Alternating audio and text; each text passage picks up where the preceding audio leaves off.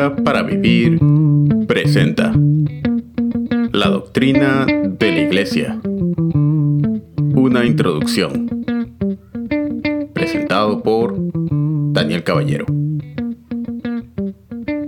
Bienvenidos al podcast de Teología para Vivir. Les saluda Daniel Caballero. El día de hoy quisiera comenzar una nueva serie de podcasts relacionado con la doctrina de la Iglesia. Espero todas las semanas, si el Señor así lo permite, subir un nuevo podcast tocando algún tema particular relacionado con esta doctrina, que considero de vital importancia para nuestro contexto latinoamericano actual. Espero todas las semanas subir un nuevo podcast, pero sé que habrá algunas semanas en las que estaré demasiado ocupado para hacerlo. ¿Por qué es importante este tema para nuestro contexto actual? Bueno, hay muchas razones por las cuales la doctrina de la iglesia es vital para nuestros días. Creo que si la iglesia promedio en Latinoamérica tuviera un conocimiento bíblico más profundo de la doctrina de la iglesia, podríamos evitar una serie de errores comunes en nuestro contexto. Y mencionaré solamente algunos de ellos. En primer lugar, errores relacionados con la administración de la iglesia. Tenemos casi 2000 años de sabiduría acumulados en las páginas de la historia de interpretación bíblica. Espero en esta serie de podcasts lidiar con algunos de los errores más comunes relacionados con el manejo de la iglesia, el ministerio pastoral, etc. En segundo lugar, errores asociados con el movimiento neopentecostal y algunos extremos dentro de la iglesia carismática. Existen algunas creencias comunes en nuestro contexto latino que carecen de base bíblica. Por ejemplo, el concepto de cobertura espiritual o estructuras apostólicas, entre otros. Estos son errores relacionados con la doctrina de la iglesia y un conocimiento un poco, un conocimiento muy endeble de ella. En tercer lugar, yo creo que la doctrina de la Iglesia tiene mucha importancia para el debate en la actualidad que hay entre el sensacionismo y el continuismo. Contrariamente a lo que a menudo se enseña ah, en, relación al debate de los dones espirituales, ah, como si fuera una doctrina que estuviera primariamente relacionada con el Espíritu Santo, yo creo que la doctrina de los dones y el debate debería colocarse primariamente, primariamente en relación con la eclesiología o la doctrina de la iglesia, y en particular con lo que se conoce como los medios de gracia o los sacramentos.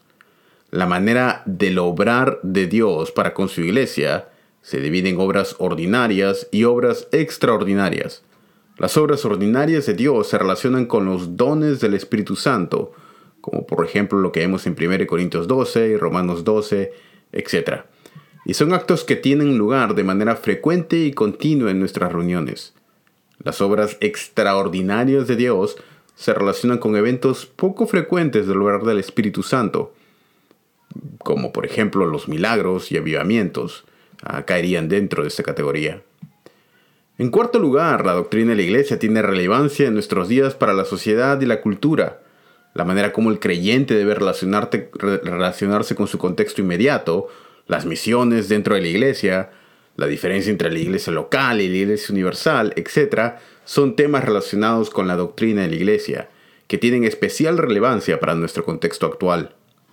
en quinto lugar, la eclesiología o doctrina de la iglesia es el trasfondo para todas las actividades que tienen lugar en la iglesia, como por ejemplo la predicación de la palabra de Dios, la consejería bíblica, la administración y uso de las ordenanzas bíblicas, entre otros.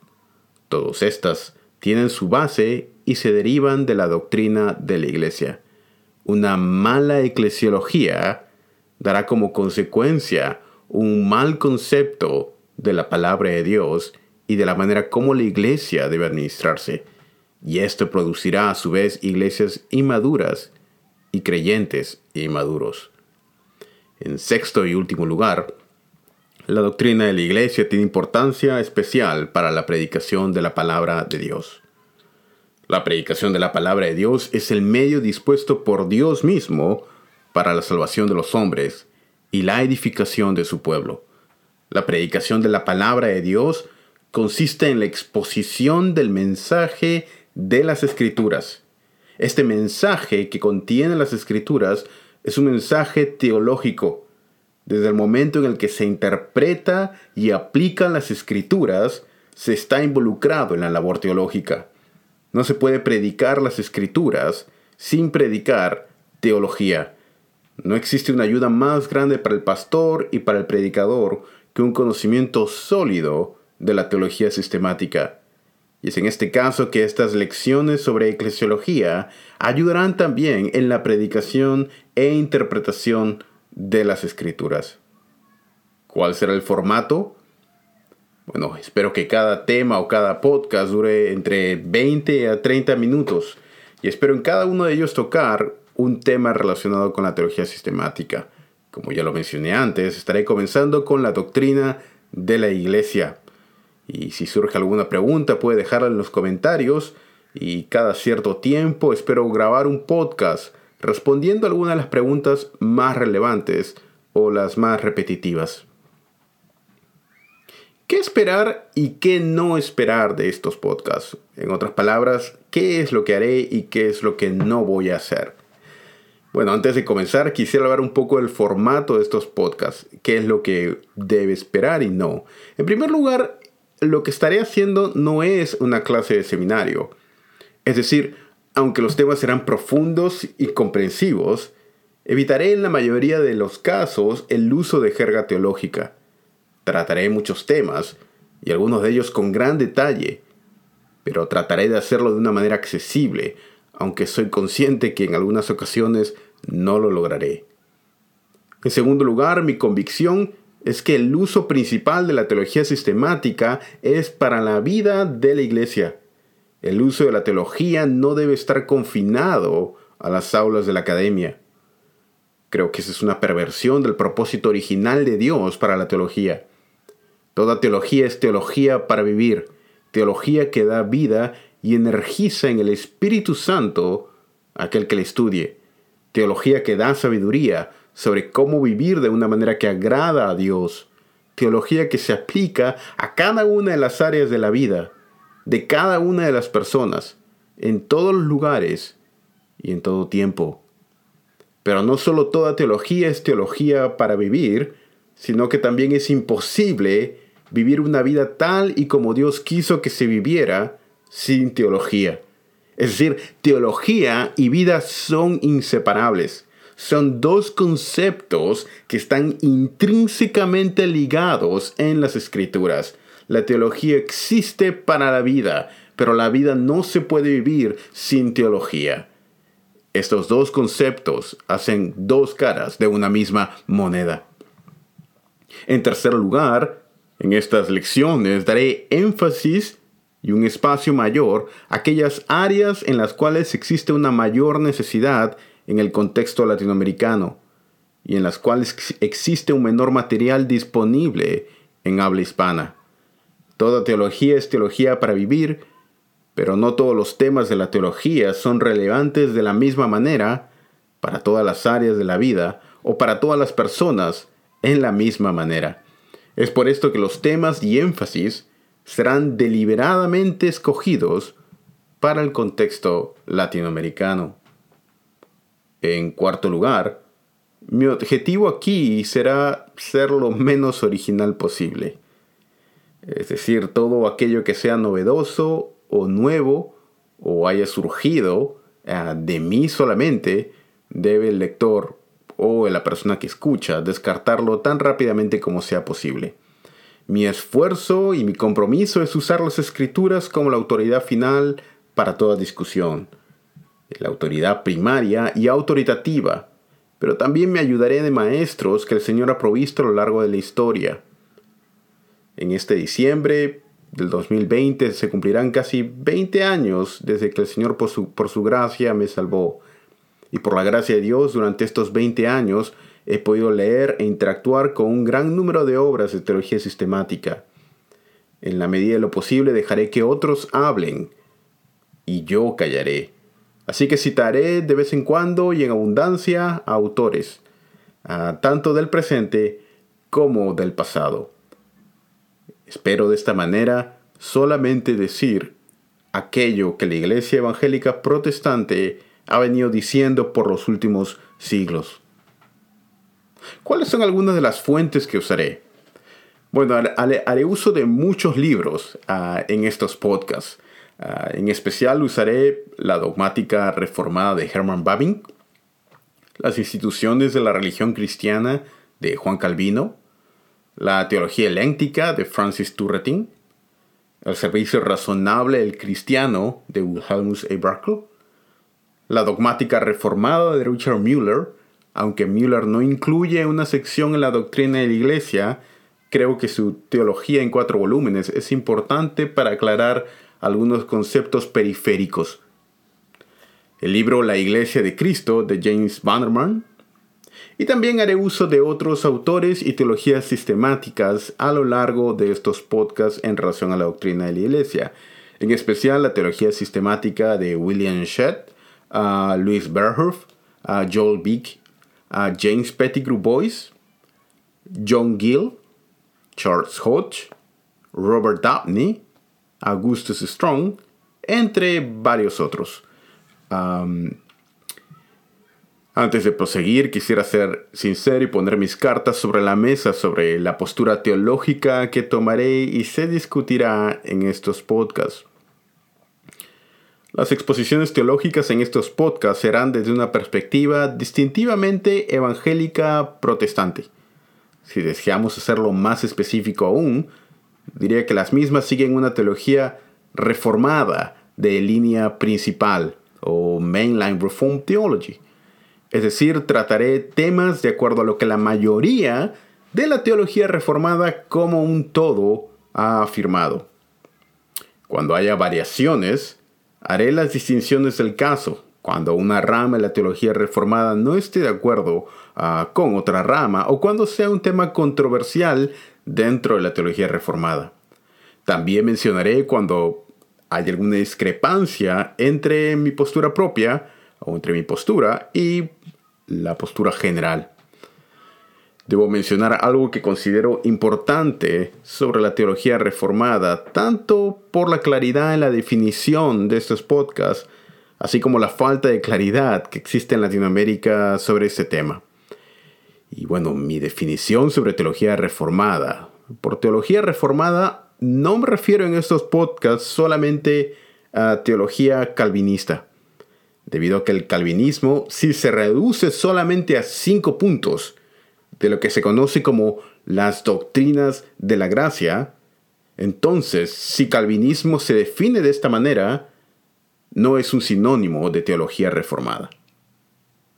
Por otro lado, si se entiende calvinismo como un sistema teológico que abarca asuntos que transcienden a estos cinco puntos, entonces calvinismo sí sería un sinónimo de teología reformada.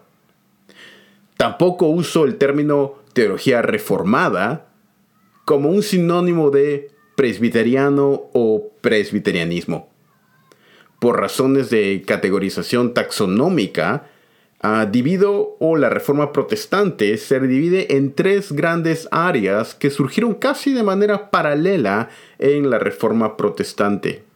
El luteranismo, con la reforma iniciada por Martín Lutero, la teología reformada, que sigue, bueno, la escuela de Ginebra, Juan Calvino, y más adelante lo que llegaría a ser Inglaterra, Francia, etc. Ah, y el anabaptismo, también llamado reforma radical, para distinguirlo de su contraparte llamada reforma magisterial. Estas tres grandes vertientes de la reforma, el luteranismo, la teología reformada y el anabaptismo, son categorizaciones estándares en relación a la reforma protestante.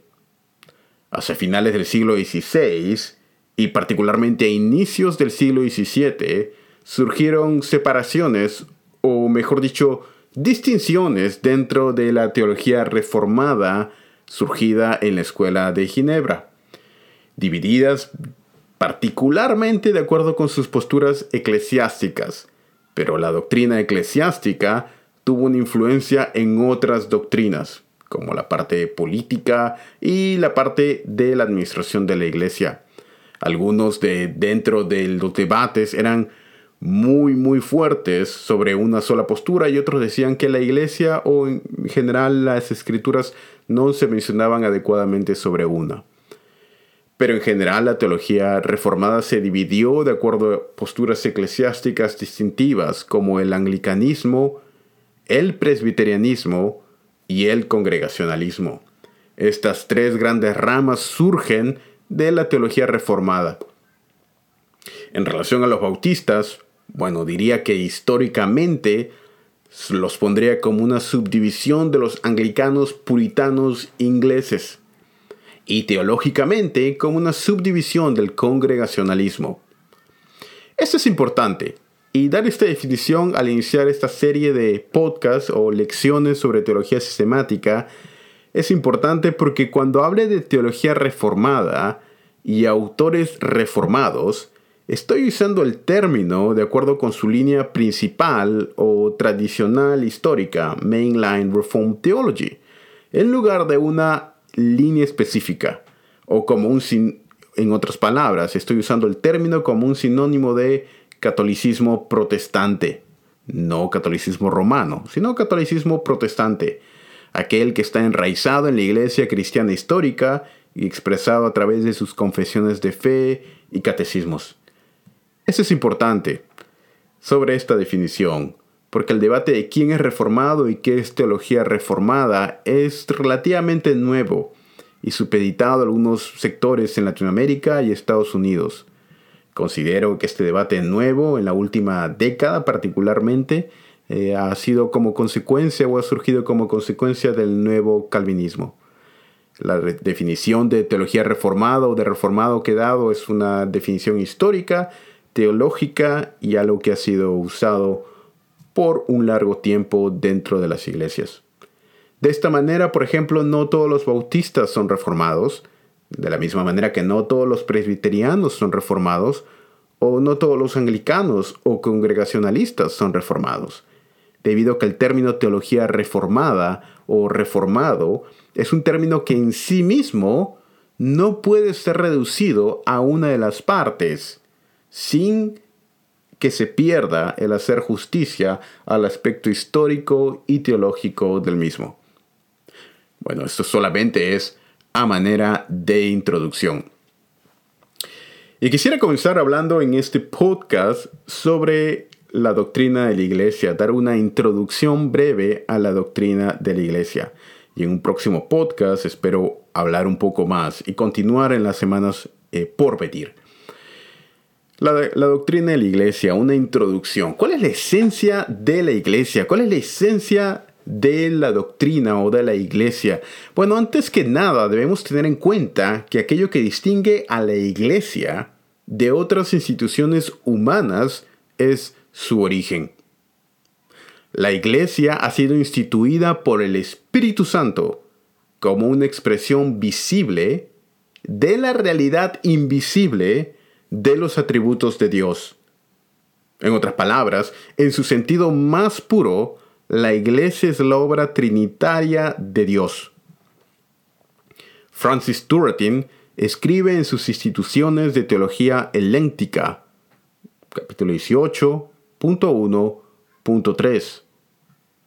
Escribe, en primer lugar, la iglesia es la obra principal de la Santísima Trinidad el objeto de la mediación de Cristo y el sujeto de la aplicación de sus beneficios.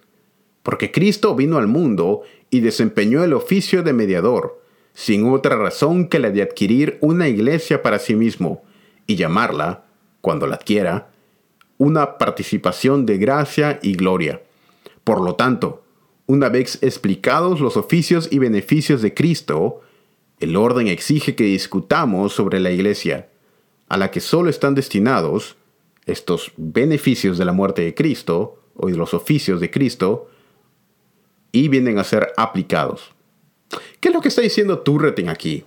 Bueno, Turretin está diciendo que la iglesia en su ontología misma, es decir, en lo que la iglesia es, y también la iglesia en su función o en su economía, es decir, lo que la iglesia hace, tanto en relación a la edificación de los creyentes como en su misión hacia el mundo, la iglesia es, por definición, en lo que es y en lo que hace, trinitaria.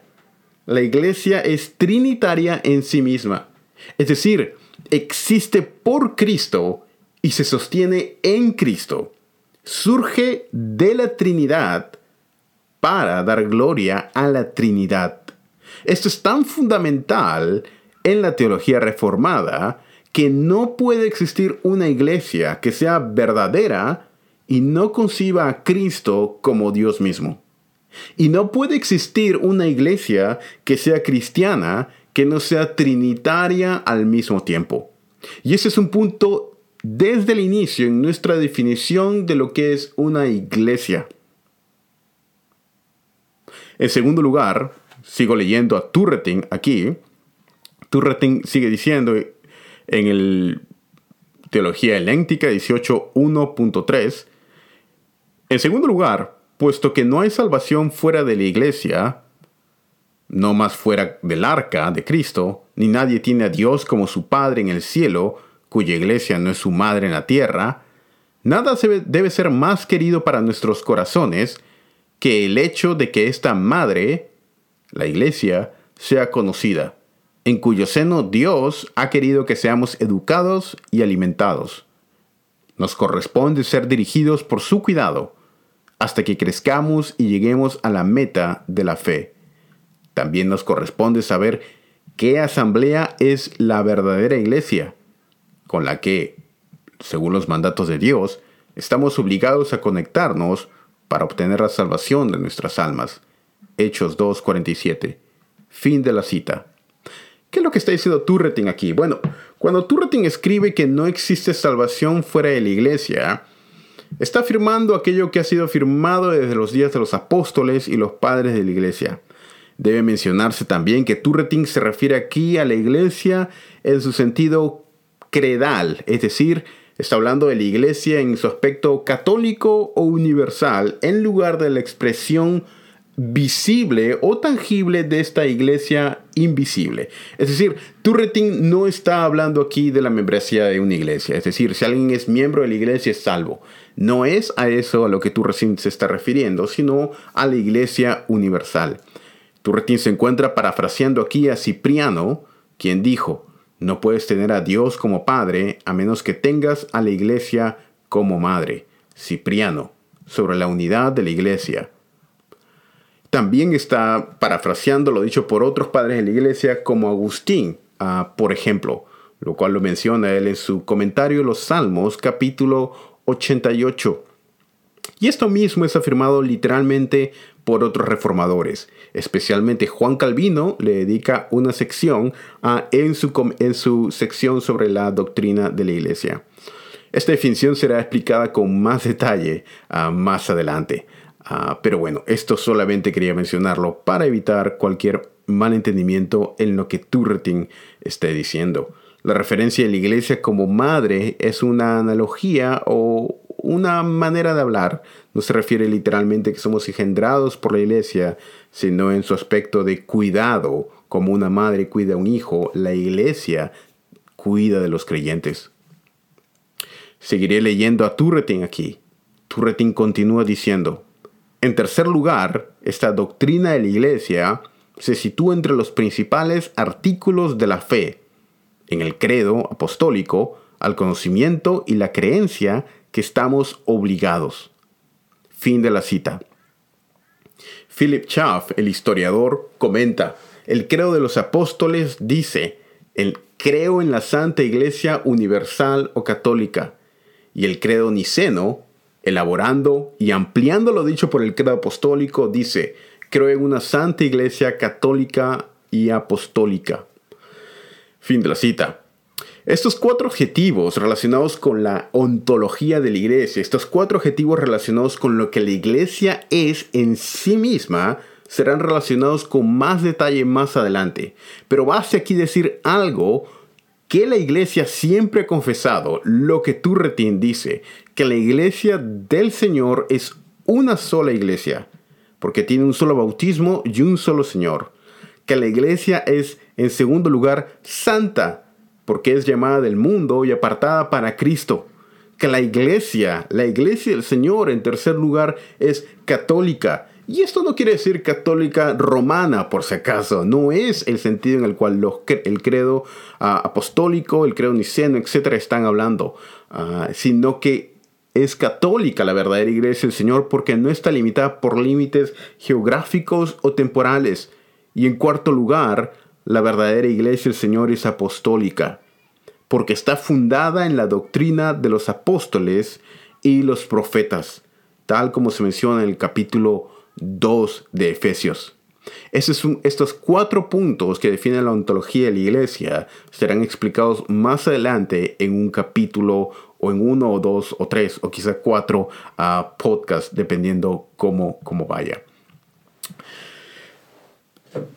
Debemos explicar, bueno, también el término iglesia. Cuando hablamos de iglesia, el término puede ser definido de varias maneras. Sin embargo, cuando hablamos de la iglesia en un sentido particular, nos estamos refiriendo específicamente a aquellos que han sido llamados por Cristo a través de la unión con Él. De esto desprendemos dos cosas. En primer lugar, que toda iglesia verdadera, toda iglesia, existe solamente en virtud de su conexión con Cristo. Una iglesia que no está conectada con Cristo no es una iglesia. En segundo lugar, que toda iglesia es por definición cristiana, pues haya su razón de ser en Cristo mismo. Aunque a veces se halle el término o se use el término iglesia en relación, por ejemplo, a la iglesia mormona o la iglesia judía o la iglesia del Islam, estamos usando aquí el término en su sentido particular, la iglesia y específicamente la iglesia de Cristo Jesús o la iglesia cristiana. Toda iglesia es por definición cristiana, pues haya su razón de ser en Cristo mismo. De este último punto se desprende que si toda iglesia es por definición cristiana, entonces todas las iglesias que vemos se dividen en dos grupos, iglesias verdaderas e iglesias falsas. Esto se determina en base a su unión con Cristo y su fundamento en la doctrina apostólica y de los profetas, como vimos anteriormente. Que hace que, hace, que hace que una iglesia sea verdadera y que hace que una iglesia sea falsa? Bueno, esto será mm, algo que veremos con más detalle ah, más adelante. Pero para adelantarles algo, la definición de una iglesia verdadera y una iglesia falsa está relacionado con lo que mencionamos que son las cuatro características de la iglesia anteriormente. Una iglesia santa, una iglesia basada en la doctrina de los apóstoles y profetas, una iglesia católica en el sentido de universal, en oposición a una secta y una iglesia que es una, ah, porque está bajo el señorío de Cristo. En el próximo podcast estaré hablando del segundo tema. ¿Por qué Cristo formó una iglesia? ¿Cuál es el propósito del Señor para formar la iglesia? Y estaremos interactuando particularmente con eh, las instituciones de la religión cristiana de Juan Calvino, el libro 4.1. Ah, si pueden leerlo, vamos a estar hablando sobre Calvino y su definición de iglesia. Vamos a estar viendo la definición también de iglesia usada en algunos de los filósofos griegos, especialmente el epicureísmo en relación a la necesidad de una religión. Analizaremos en especial Aristóteles y su libro Política.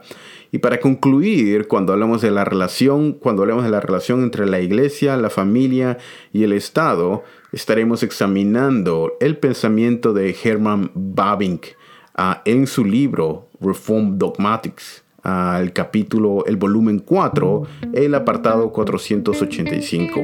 Eso será el tema de nuestro siguiente podcast la próxima semana. Ah, no se lo pierdan y nos vemos ahí. Que el Señor les bendiga. Que tengan una semana bendecida. Hasta luego.